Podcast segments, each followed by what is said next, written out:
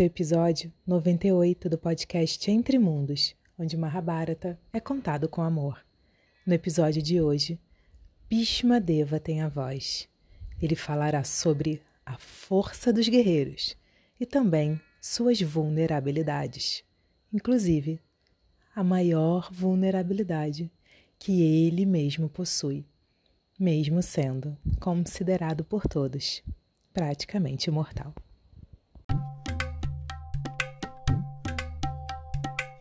Bhishma estava conformado com a certeza da guerra e estava rendido à desesperança de que Duryodhana pudesse recobrar a razão. Então, ali reunido com vários generais, Bhishma se dirigiu a Duryodhana e falou as seguintes palavras: Ó oh, rei, depois de curvar-me diante de Kartikeya, o deus da guerra, eu agirei como teu general.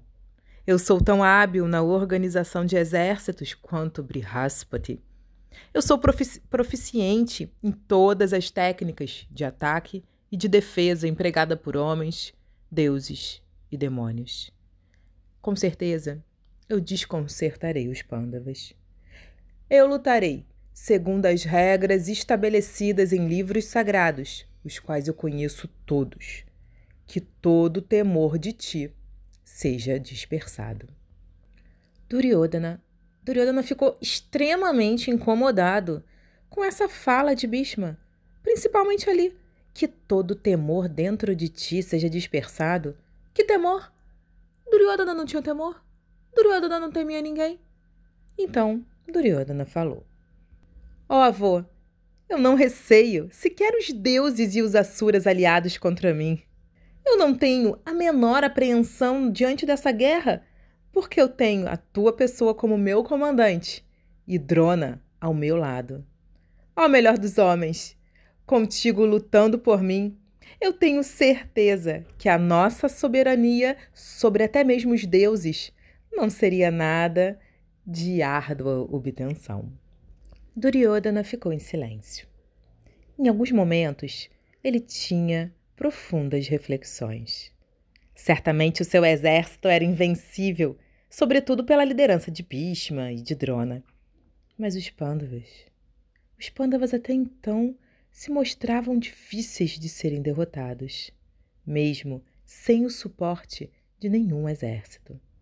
Duryodhana refletia que os Pandavas agora tinham sete Akshauhines e eles eram protegidos pelo astucioso Krishna e que certamente eles iriam combater cheios de fúria. Então Duryodhana virou para o seu avô e falou: Bhishma, meu querido avô, agora eu desejo ouvir-te discorrer acerca dos pontos fortes e das fraquezas do inimigo, assim como os pontos fortes e fracos do nosso próprio exército. Por favor, avô, conte-me tudo, tudo o que é de teu saber. Então, Bhishma sentou-se no centro da tenda de Duryodhana, com um grande número de guerreiros ao seu redor. E ele começou a falar. Ó oh, rei, ouve-me descrever quem são os ratas, maharatas e atiratas em teu exército. Há milhares de ratas a teu lado, cada um capaz de guerrear com milhares de guerreiros de uma vez. Há também numerosos Maharatas que podem rivalizar dez mil homens e muitos Atiratas que podem guerrear contra o um número quase ilimitado de oponentes de uma vez só. Tu, ó filho de Gandhari, é um Atirata e todos os teus irmãos são Maharatas.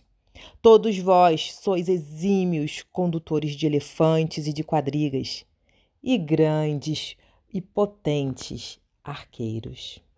Certamente hão de assolar muito numerosamente as forças dos Pândavas.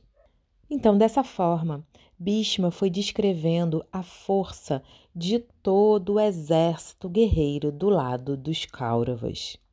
Ele falou de Kritavarma, Shalya, Kripa, Drona, Shwatama, Bálika, como os Atiratas. Então, quando ele julgou Karna, frequentemente considerado um Atirata, ele, em quem Duryodhana depositava suas esperanças, Bhishma disse: Em virtude da maldição de Parashurama e da perda de sua armadura celestial, ele não é mais poderoso. Conquanto se gabe de sua suposta grandeza, elevaste-o a uma posição superior ao seu merecimento. Sua presença nesse exército é de pouca relevância. Quando em batalha, confunde-se, além de ser excessivamente piedoso para com os antagonistas. Em minha opinião, ele é apenas meiorata. Uma vez perante Arjuna, ele não escapará com vida. Drona então concordou. Isso é verdade. Isso é verdade.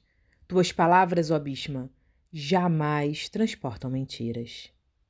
Então, Karna, que estava ali, presente nessa assembleia, escutando com muita atenção o avô Bhishma, levantou-se subitamente de seu assento, com seus olhos em grande ira. Ó oh, avô, sempre encontras prazer em flechar-me com, teu, com tuas palavras pontiagudas. Que pecado eu cometi para que sintas tamanho prazer em insultar-me? Isso eu só tolero por causa de Duryodhana. Saibas que, em minha estima, tu também és apenas meio rata.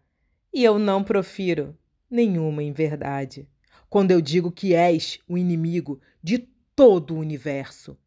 Eu sei que és hostil aos curos, porém, fica aí, nesse teu disfarce de amigo. Quem, senão o inimigo, buscaria criar desunião entre as forças e extrair seu entusiasmo mediante essas maliciosas descrições de poder, dizendo que uns são maiores que outros com base na sua análise? Isso simplesmente desencoraja os lutadores. Tu, ó avô, és movido unicamente por apego e aversão. A voz de Karna tomava as quatro direções da tenda. Cada vez o tom ficava mais alto e não era mais possível tolerar as palavras de Bhishma em seu coração. Então Karna voltou-se para Duryodhana.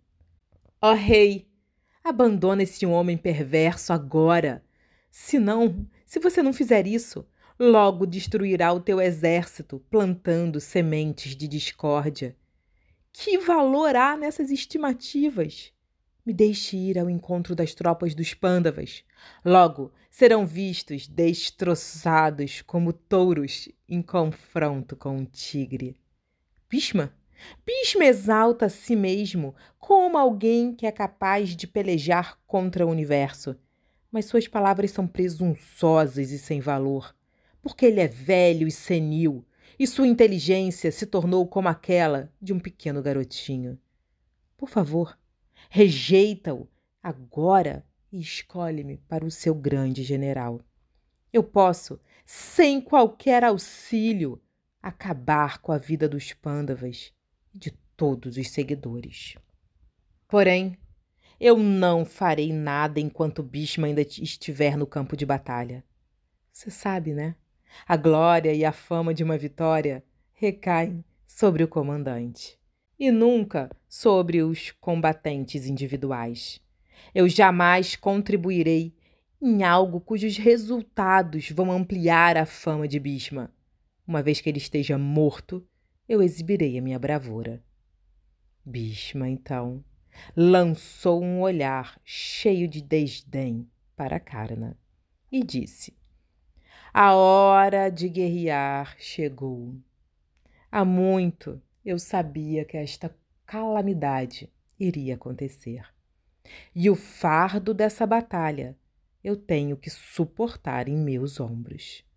Unicamente em razão disso, ainda vives, ó filho de um suta. E embora eu me encontre um idoso e tu te encontres jovem, e imediatamente eu destruiria teu desejo pela batalha ao acabar com a tua vida. Bhishma, o comandante Kuro, sentiu a sua exasperação crescer.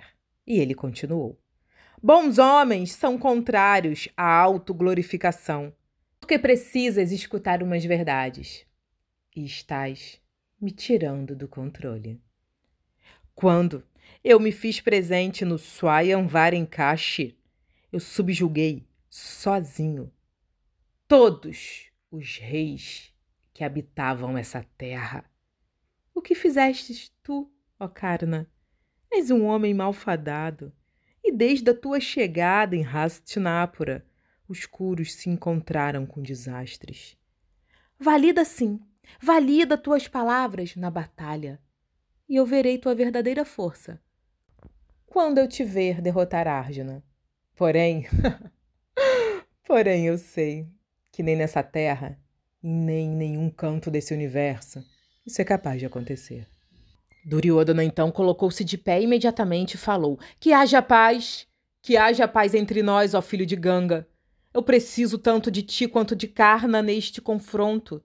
Não existem dúvidas de que ambos irão realizar feitos heróicos.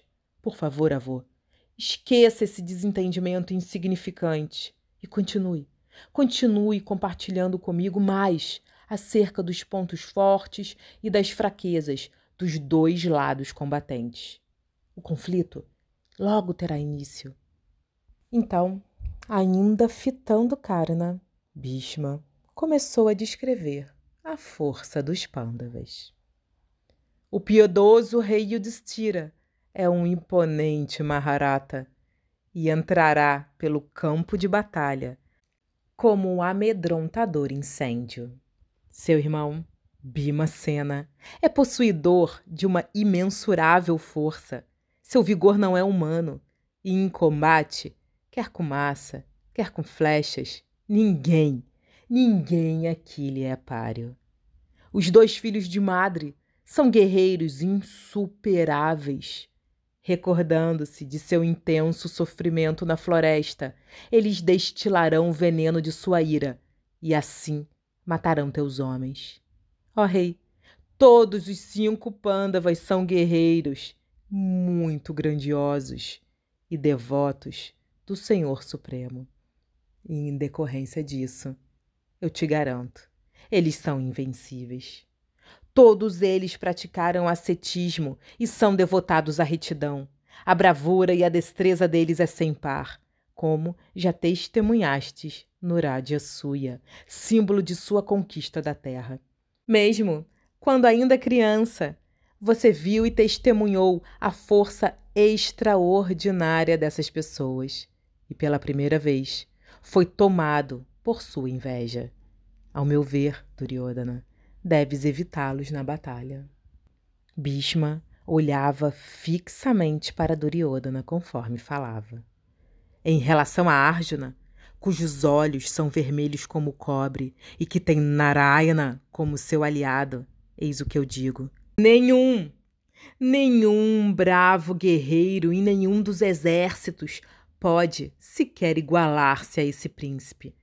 Mesmo entre os deuses Gandharvas, Nagas, Rakshasas e Yakshas, ninguém possui rival para Arjuna. O que dizer nós, réis mortais? Ele dispõe do arco Gandiva, uma quadriga divina puxada por, por cavalos que podem voar à velocidade do vento, uma impenetrável armadura celeste e duas aljavas de flechas infindáveis. Arjuna é conhecedor de toda a arma celestial e há de destruir furiosamente teu exército, ó rei.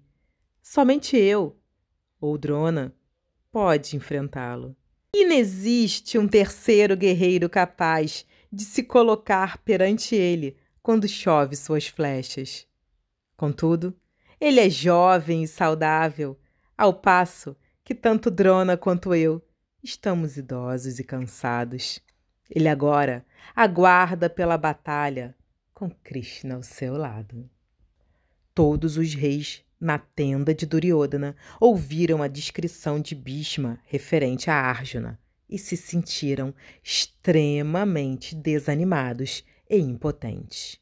Bhishma descreveu todos os guerreiros dos lados dos Pandavas, categorizando eles como ratas, maharatas ou atiratas, de acordo com sua é, capacidade de lutar, com sua destreza numa batalha.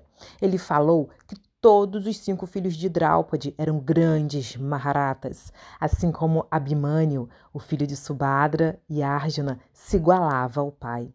Ele também falou da presença de Gatotkacha, o filho de Bhima e da, da Rakshasa Hidimbi, que ele estaria presente na batalha e seria praticamente invencível, pois estaria também com a sua horda de Rakshasas defendendo o pai e os tios. É, Bhishma falou sobre o Tara, o filho de Virata, aquele que foi iniciado na batalha por Arjuna, e ele agora é um grande rata.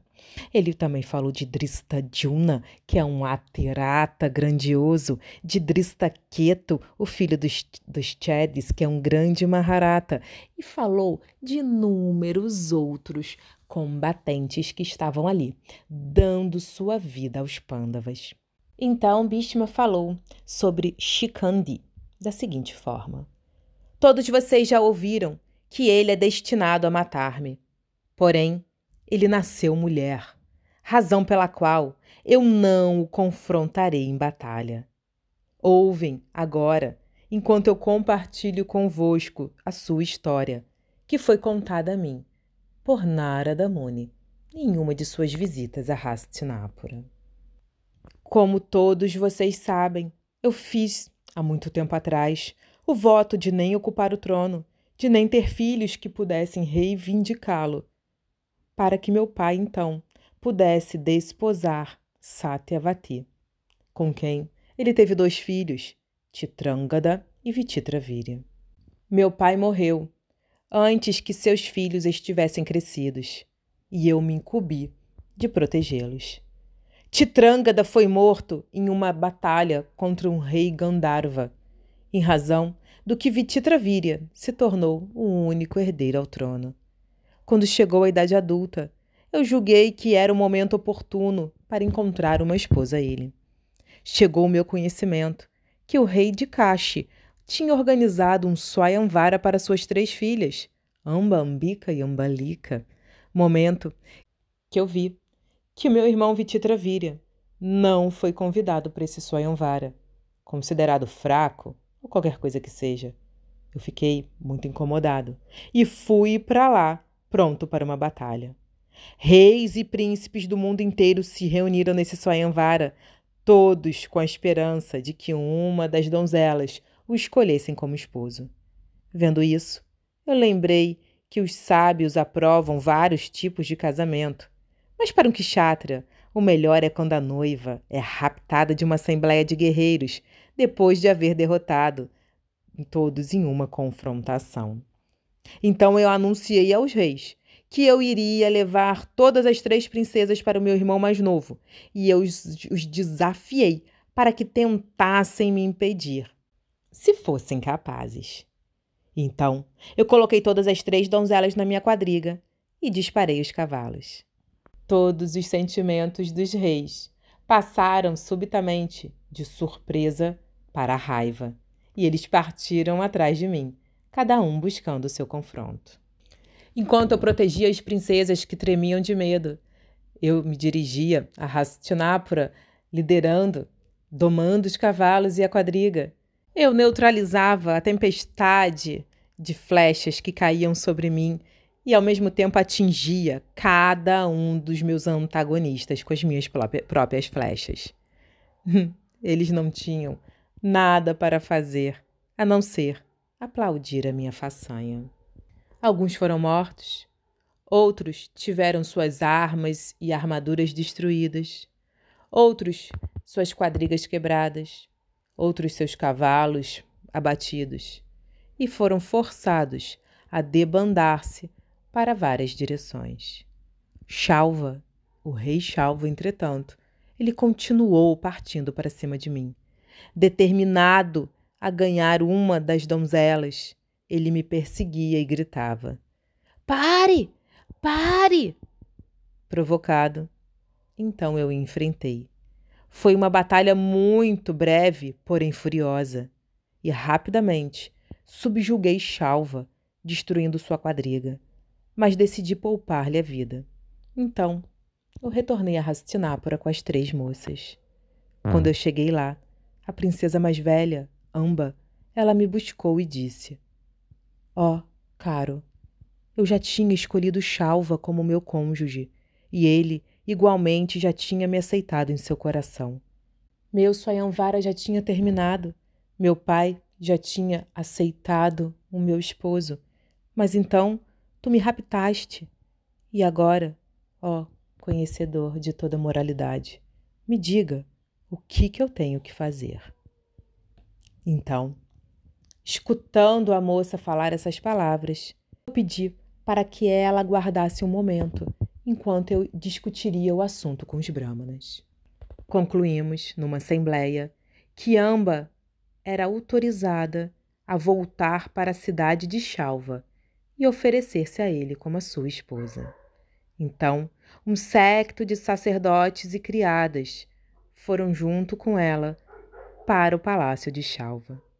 Então, quando ele a viu, ele falou que ele não desejava mais ela como sua esposa, porque ela já tinha sido ganha por outro homem ela foi raptada diante de todos os outros reis e ele não poderia mais aceitá-la, e que sim, ela seria de minha propriedade.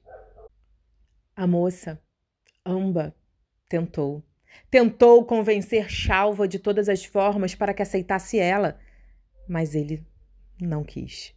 Ele se sentiu subjulgado com a minha batalha, com o jeito que a vida dele foi poupada e ele se mostrou totalmente inflexível. Então, desapontada, pranteando como uma águia pescadora, Amba não sabia para onde ir, pois ela estava envolta em vergonha e rejeitada por todos. Ao invés de ir para Hastinapura, Amba foi para um eremitério e lá teve a ajuda dos rishis. Todos eles ficaram realmente indagando pelo seu sofrimento e sentindo como poderiam ajudá-la. Sabendo de todo o drama de Amba e que e conhecendo a minha pessoa, sabendo que eu era discípulo de Parashurama, Bhargava, eles invocaram o meu mestre e pediram para que ele interferisse nesse caso, para que Amba pudesse ser acolhida por mim. Bhargava Parashurama, meu mestre, foi até Hastinapura ter comigo. Que tipo de consciência estava para raptar este amba, Bhishma? E agora você assenhorou-se dela mediante a força e está dispensando? Tu roubaste a virtude desta mulher e agora nenhum outro homem irá consentir recebê-la em seu lar. Portanto, Bhishma, tens de aceitá-la aqui em Hastinapura, seja como tua esposa ou de teu irmão. Então eu disse que meu irmão não poderia aceitar essa donzela porque já estava declarado que o coração dela era de outro homem. E é errado um homem aceitar uma mulher diante desta situação. E eu, eu não posso renunciar o meu dever devido ao medo, à ganância, ao apego ou a piedade. Esse é o meu voto. E então meu mestre espiritual ficou incendiado de ira, e ele disse para mim: Se não agir em consonância com as instruções minhas, eu irei te matar juntamente com todo mundo que apoia essa ideia.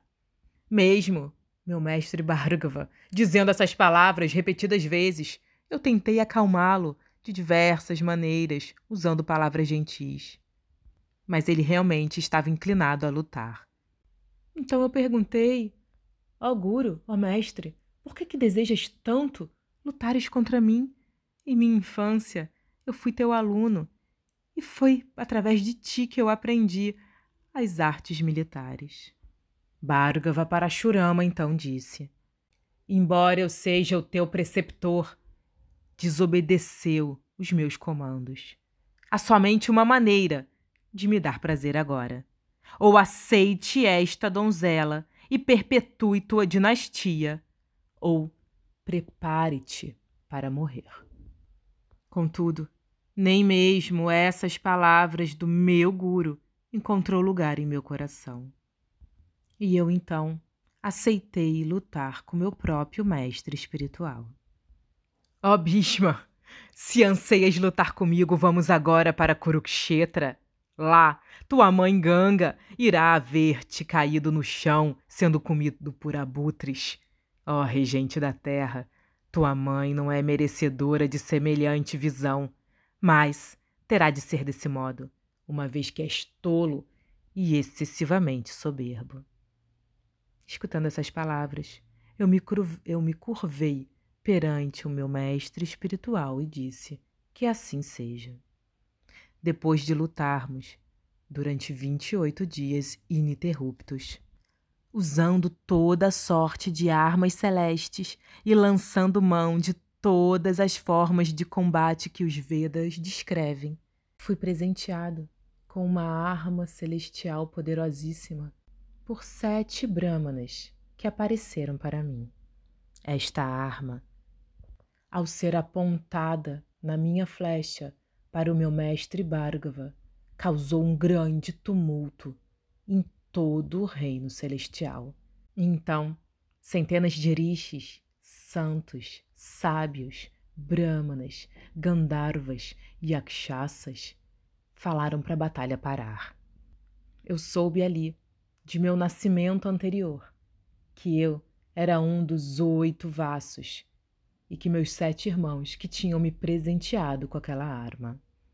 Ninguém nessa terra poderia me matar. Porém, ali eu soube que Arjuna, o poderoso filho de Indra que ainda estava para nascer, seria aquele que me trazeria a morte. Isso foi ordenado pelo próprio Senhor Brahma. Gravemente ferido, eu fui até o meu mestre espiritual, meu mestre de armas, o meu preceptor, e prostei-me a seus pés. Então, ele pediu desculpas a Amba por não ter conseguido derrotar-me. Por décadas, Amba vagou pela floresta, de eremitério em eremitério, fazendo severas austeridades, jejuando, comendo uma única folha seca por dia. Então, teve épocas que ela permanecia dentro d'água coberta até a cintura e depois equilibrada num único pé, ou então sentada, meditando, respirando pouquíssimas vezes durante um ano. Ela fazia silêncio, jejuava e apenas pensava em como ela poderia matar-me. Seu antigo semblante gentil e belo cedeu a uma aparência ameaçadora e nela começou a brilhar intensamente um poder ascético. Devido às suas severas austeridades, Shiva apareceu para Amba e ela pediu a ele a sua bênção. Eu quero matar Bhishma. E então Shiva respondeu que na próxima vida ela matará Bhishma em combate e ela terá a lembrança de tudo isso que aconteceu na vida passada. Ela nascerá na linhagem de Drúpada e tornar-se-á uma Maharata, sendo rápido no uso das armas e altamente desenvolto e selvagem em batalha. Quando Shiva desapareceu, Amba reuniu lenha, construiu uma pira funerária e, na frente de todos os rixes, acendeu ela mesma a pira. Sua mente queimava em ira, e então ela se atirou no fogo, gritando: Pela destruição de Bhishma! Desse modo, Shikandi foi Amba em sua vida passada. Ele primeiro nasceu como mulher e então assumiu sua presente forma. E agora eu vou contar a vocês como que de Shikandini, filha de Drupada, ele se tornou Shikandi, um grande Maharata do exército dos Pandavas. Isso no próximo episódio, na semana que vem.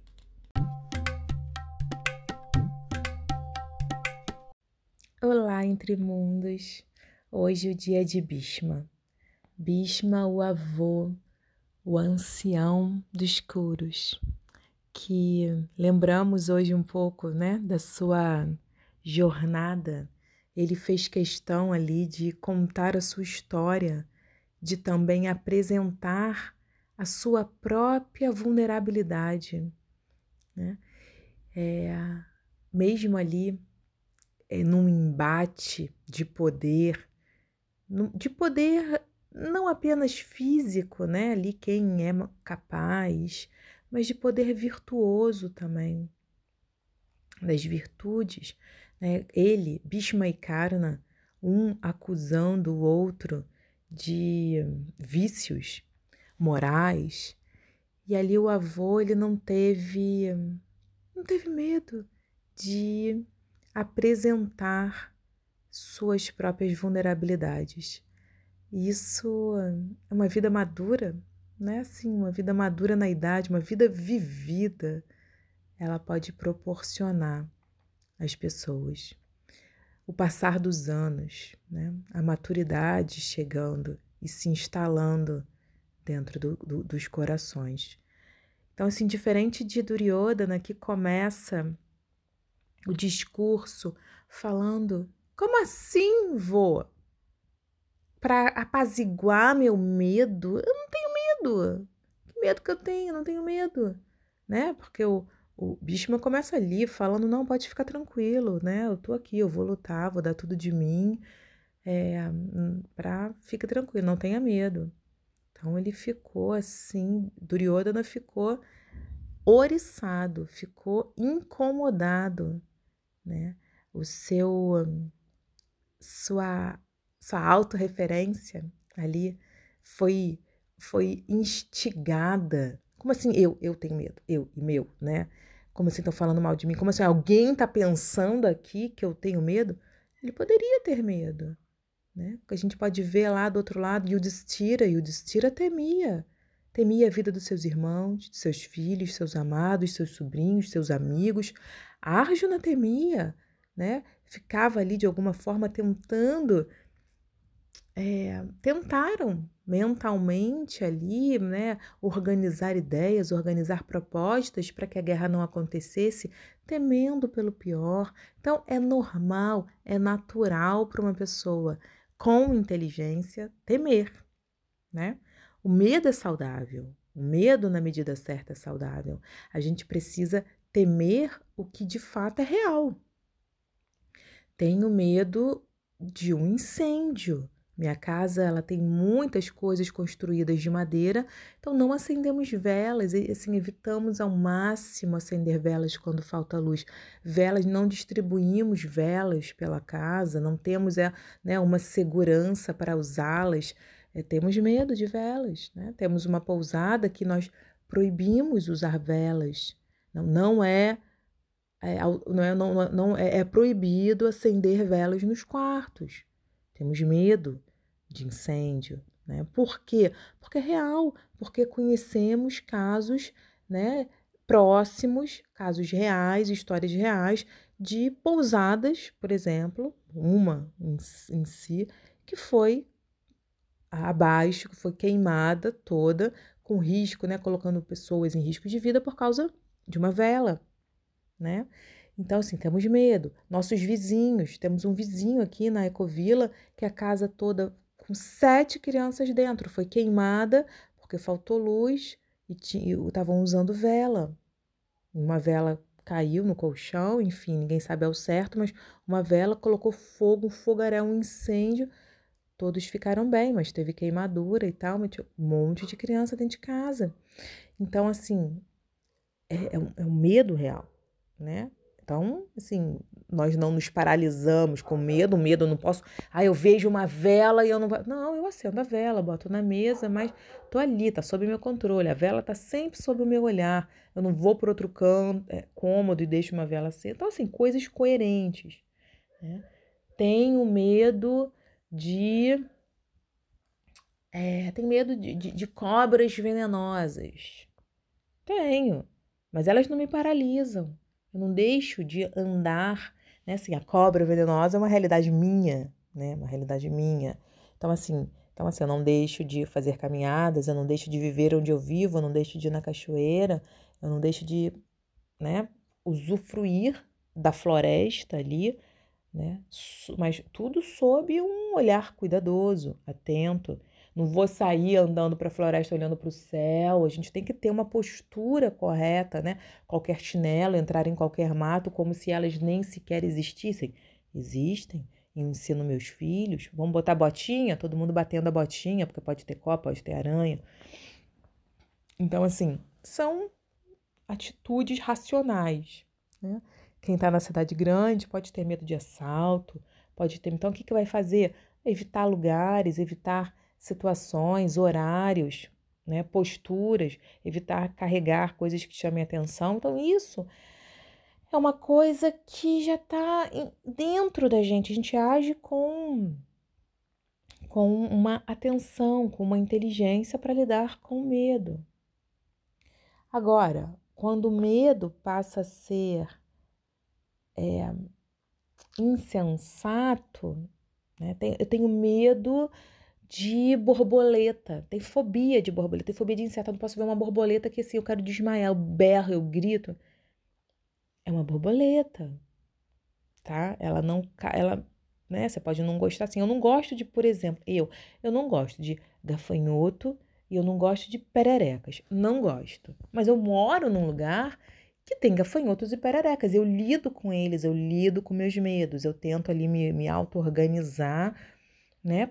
Para não virar uma fobia, para tá ali, tô convivendo ali, não quero perto de mim, não quero que pule em mim, não quero conviver com eles dentro da minha casa, então sempre peço para alguém tirar quando entra, pá, sabe? Mas assim, quando o medo vira as fobias que são irracionais, né? A gente precisa trabalhar, precisamos é, olhar tentar de alguma forma ali fazer com que isso não controle a gente. A gente precisa né, ter o controle sobre o medo. Então, assim, Duryodhana, quando ele se apresenta aqui, ele não tem o um controle. Ele não ter medo também é um outro problema, um problema seríssimo, porque a gente precisa ter medo. Duryodhana falar ali diante de um exército dos Pandavas que todo mundo que tinha experiência ou uma visão transcendental, uma visão espiritual, né? Que ali, naquele meio deles, era algo muito comum. Então, vinha sábios, santos, né? Até mesmo deuses, e falavam para Duryodhana: cuidado. Duryodhana não acreditava. Ah, não, não. Tô nem aí. Sabe? Eu sou muito mais forte. Eles, nossa, eles vão. A batalha vai acabar em um dia só. Essa era a ideia de Duryodhana não é saudável. A pessoa não está instalada na realidade, não está vendo o mundo como ele é. Então, nós precisamos é, ver o mundo como ele é, olhos abertos para a realidade. É, São Tomás de Aquino ele tem uma frase que ele fala que o medo é ruim quando ele não é regulado pela razão. Ou seja, a inteligência tem que estar tá ali fazendo, tendo um crivo, fazendo essa regulagem, né? É a, a nossa, o nosso pé no chão, a, no, o nosso, a nossa maturidade, o nosso processo de amadurecimento pessoal que vai nos presentear com esse, com esse crivo, com essa capacidade de discernir sobre temer ou não sobre ter olhos abertos para a realidade. É, o, é interessante, né? Que a gente pode também fazer aqui um paralelo com a vida espiritual. Espiritualidade sã.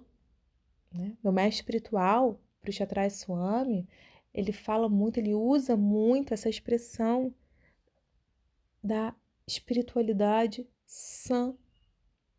Não é uma espiritualidade louca, translocada, completamente a par da realidade. Algo que a gente cria um mundo paralelo e fica ali, né? Ai, vou não preciso trancar a porta do meu carro, não, que Deus está comigo, não preciso, não preciso levar, posso deixar aqui, olha, posso deixar minha bicicleta aqui na minha, nessa rua vazia, nessa rua deserta, nesse bairro desértico. Ah, depois eu volto, ah, eu posso estar em qualquer lugar, de qualquer forma, eu, não preciso ter medo, não... Deus está comigo, né? Não tem aquele lindo ditado que eu uso bastante, é confie em Deus e tranque o carro. Porque a gente precisa fazer a nossa parte. E a nossa parte, como ser humano, é amadurecer. É amadurecer e, através dessa maturidade, nós nos vincularmos com o Supremo. Então, assim, né, é estruturarmos a nossa vida espiritual nessa maturidade, nesse amadurecimento interior. Então, é uma coisa que tem que caminhar junto, porque senão nem a vida espiritual vai muito para frente. Em algum momento a gente vai ter que voltar, volte 10 casas, sabe? O joguinho, volte 10 casas. Tipo quando você tá até mesmo, pode ser joguinho de tabuleiro, né? Pode ser joguinho do ai, banco imobiliário, jogo da vida, ou então se você vai fazer uma ralila, por exemplo, que é um, um jogo, um jogo de tabuleiro que a gente trabalha também o processo de amadurecimento e de trilha, do, do trilhar espiritual, pessoal, Mahalila. Ali tá, você tá lá, você tá chegando lá em cima, né, no topo do, do, das realizações espirituais e de repente a gente tropeça numa coisa e vai parar lá embaixo. Então, é bem importante assim a gente olhar passo a passo para nossa jornada. Então, não ter medo não é saudável, ter muito medo não é saudável. Então, re repetindo aqui, São Tomás de Aquino, que eu gosto muito dele. O medo é ruim quando não é regulado pela razão. A gente precisa ter a inteligência forte, né? A razão forte. E inteligência e razão, ela vem com a nossa maturidade. Então, assim, continuando outro aspecto aqui, vimos Bhishma apresentar os dois exércitos, vimos ele é, discutindo ele e Karna se enfrentando, trocando ali rusgas, né? Um mostrando a um, um falando do outro, mostrando vícios, né? Mostrando defeitos, é, enfim, ali é, é, se desafiando e a gente vê, né? A gente vê que na hora H, Duryodhana, ele escolheu Bhishma. Ele escolheu Bhishma. Ele sabia que Bhishma tinha muito mais capacidade do que Karna de liderar esse exército. Ele não dispensou o avô. Ele que nunca escutou, ele assim, Duryodhana, ele faz isso muito bem, né? Por isso que até coloquei no Instagram, para quem ainda não conhece, eu não sei se todo mundo já está lá, é, que é arroba Entremundos Podcast. O. Não, entremundos.podcast, tá? Mas eu botei lá um, uma fala sobre o amigos e aliados também. Que a gente tem que levar isso em consideração. Duryodhana, ele estava muito preocupado com os seus aliados. Apesar de Karna né, Aradeia e Duryodhana, Karna e Duryodhana serem considerados amigos exemplares de ter até um templo no norte da Índia sobre a amizade, e nesse templo tem lá as deidades de Duryodhana e Karna. Nós podemos ver assim nessas pequenas ações de Duryodhana, porque, queridas, não se enganem, a vida ela não é feita de grandes ações, de coisas monumentais, de, de coisas sobre-humanas e excepcionais. A vida é feita de pequenos passos, de pequenas jornadas, de pequenas atitudes, de pequenos sorrisos, de pequenas decisões. Assim é feita a vida e é assim que a gente conhece as pessoas, tá? Então a gente pode ver que Duryodhana ele estava sempre muito preocupado com os aliados.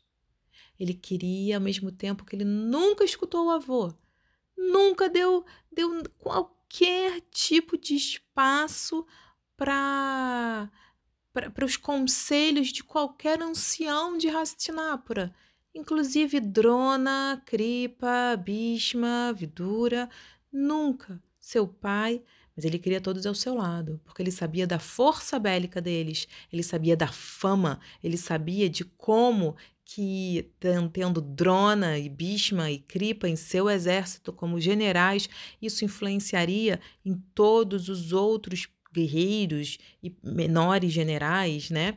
E como ter Bhishma como o comandante em chefe, que é o comandante de todos os comandantes, como que isso seria grandioso, né, para sua fama, como que isso seria inspirador para as pessoas. E aí mas assim, ele, ele dava valor ao avô? Não, ele não dava. Ele não dava. Se desse valor ao, a, a, ao conhecimento né, do ancião, ele teria escutado e essa guerra nem teria acontecido. Mas também a gente pode ver que Bhishma, ele também não fez muita questão de fazer muita coisa. Ele não foi aquele, nesse, nessa altura do campeonato, ele já tinha entregado Hastinapura faz tempo. Ele só estava ali porque ele precisava estar tá ali. Porque o voto dele com seu pai era ali, era permanecer ali, era cuidar de Hastinapura, do reino, do trono que já foi de seu pai, da sala do trono que já foi de seu pai, e talvez ficar ali se lembrando e se hum, lamentando sobre suas próprias ações passadas que causaram todo o transtorno dos dias de hoje, dos dias que a gente está escutando, né? Do, do Mahabharata. Então, é, Bhishma ele tinha esse vínculo com Hastinapura que foi um voto que ele fez e que a gente pode ver que às vezes a gente faz votos votos internos, votos às vezes que a gente nem percebe, mas promessas de, de fidelidade com situações que nem nossas mais são. E a gente está vinculado a sofrimentos, vinculado a locais, vinculado a pessoas que não tem nada a ver com a gente, mas a gente se coloca ali numa situação de lamentação e de sofrência, como se isso fosse compensar alguma má ação nossa passada ou de algum ancestral nosso. Então, isso é muito importante quando a gente se vê prisioneiro de locais, de pessoas, de situações repetitivas que estão sempre ali nos rondando. Então, precisamos estar atentos, né? E mais uma vez, é caminhando para o amadurecimento pessoal, para que a gente não precise estar sempre voltando um monte de casa atrás.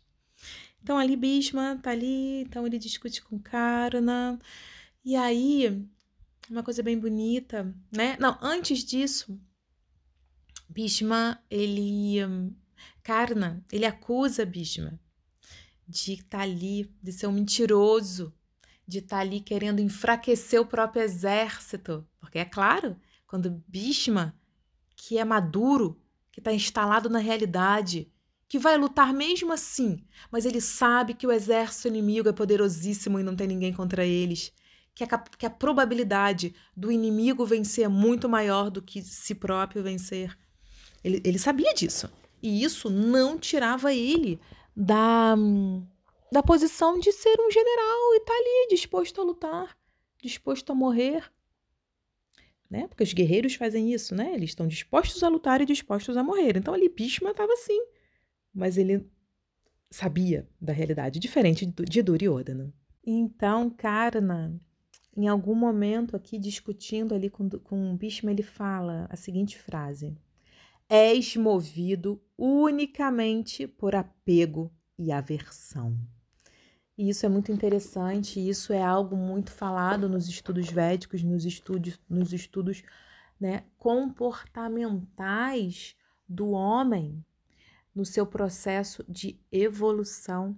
Krishna fala sobre isso no Bhagavad Gita é, diversas vezes, de diversas maneiras, né? Desde o comecinho do Gita, quando ele começa a falar é, é de raga doesha, raga doesha, raga doesha, essa expressão que é o apego, raga, e doeixa a aversão. Então, quando a gente tá, né? Então vamos, vamos trazer aqui essa essa essa forma, né, de ver o mundo, de ver a si mesmo. Se... Raga doeixa, o apego e a aversão, nada mais é do que a mesma coisa, gerando os mesmos frutos dentro de nossos corações. Quando nós, quando, quando nós agimos unicamente através do gosto ou não gosto, quero, rejeito, nós estamos agindo é, de forma imatura, sendo prisioneiro de nosso próprio sentido, dos sentidos, sabe?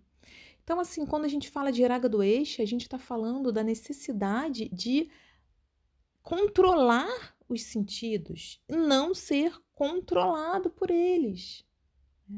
Tem um verso na Bhagavad Gita que fala isso muito claramente, que é apenas controlando os sentidos e não sendo controlado por eles que a gente alcança a tranquilidade, que a gente alcança o patamar de equanimidade, de placidez, de vida espiritual.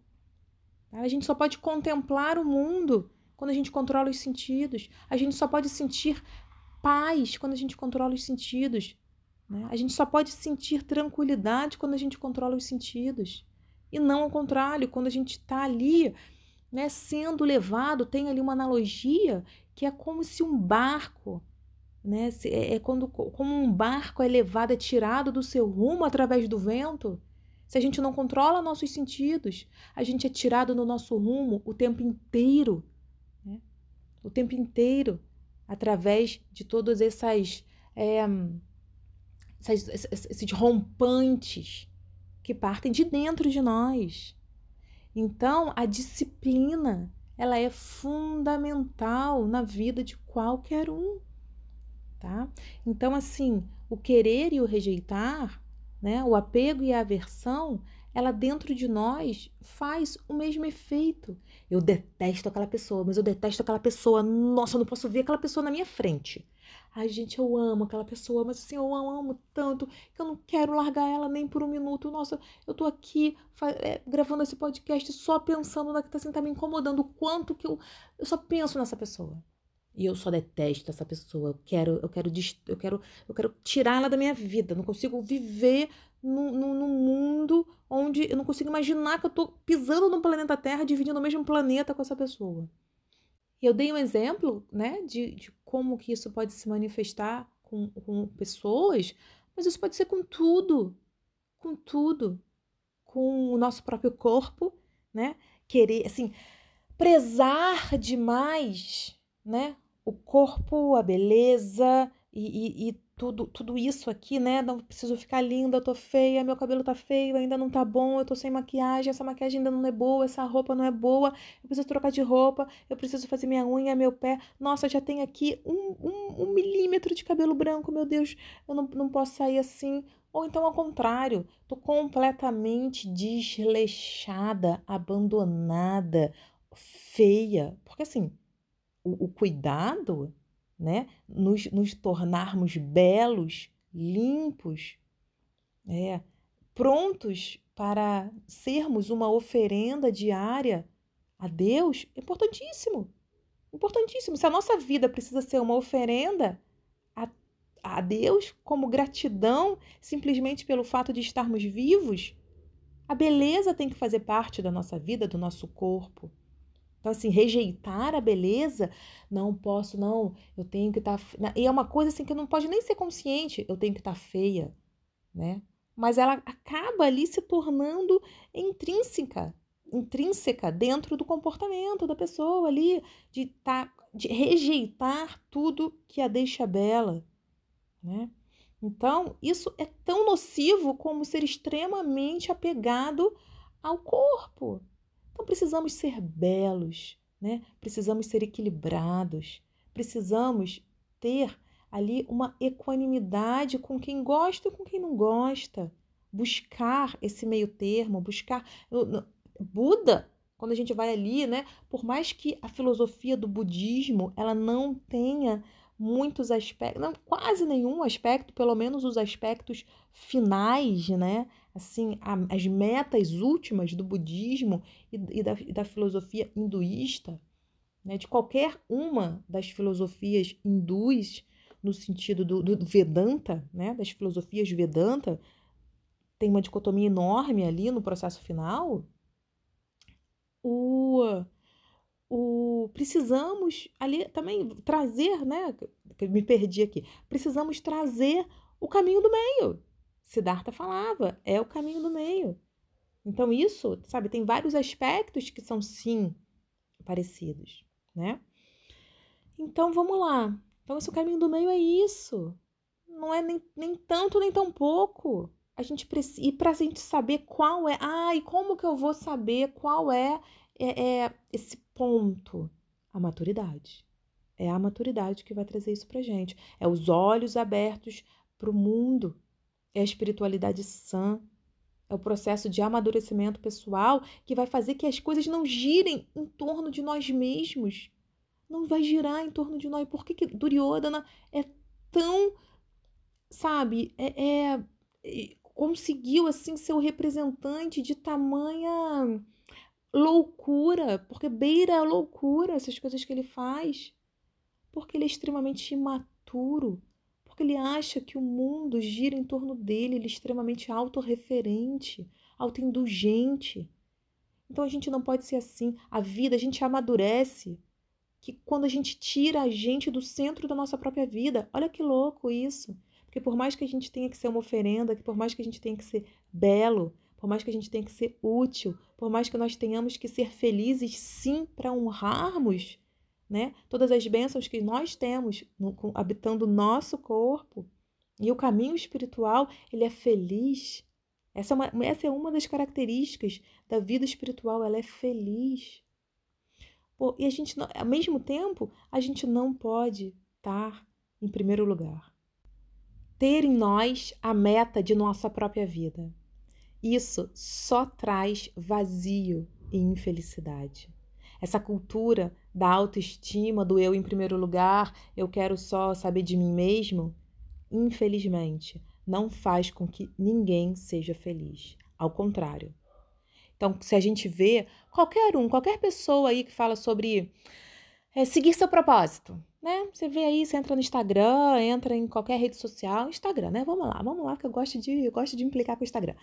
Vamos, entra no Instagram, qualquer um. Pode ser um coach, uma jovem mística, pode ser um yogi, uma yogini aí que tem, né, que fala sobre autoconhecimento. Todo mundo fala encontre seu propósito. Por quê? Vamos dar valor a isso agora, do propósito. Como, né? Mas não tem curso para encontrar propósito, tá? Mas, mas a ideia é essa. Por que encontrar o seu próprio propósito? Vocês sabem o que está por trás disso? Que quando a gente encontra o nosso um propósito, né, para seguir, para servir, a gente está tirando, nós estamos tirando nós mesmos do centro da nossa vida. A gente para de servir a nós mesmos e passamos a servir o outro. Passamos a, a pensar em como engrandecer o outro, como ajudar, como servir, como ser útil a um propósito, a uma missão. E aí sim, aí a gente se sente verdadeiramente inteiro e feliz. Dando mais força ainda para que a gente possa cuidar do nosso corpo, da nossa mente, das nossas emoções e assim ainda aprimorarmos cada vez mais e nos inspirarmos cada vez mais para sermos pessoas melhores e assim sermos úteis nesse mundão de meu Deus.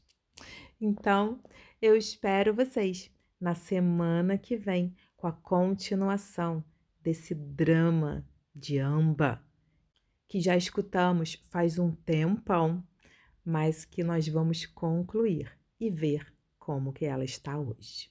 Um beijo para todos.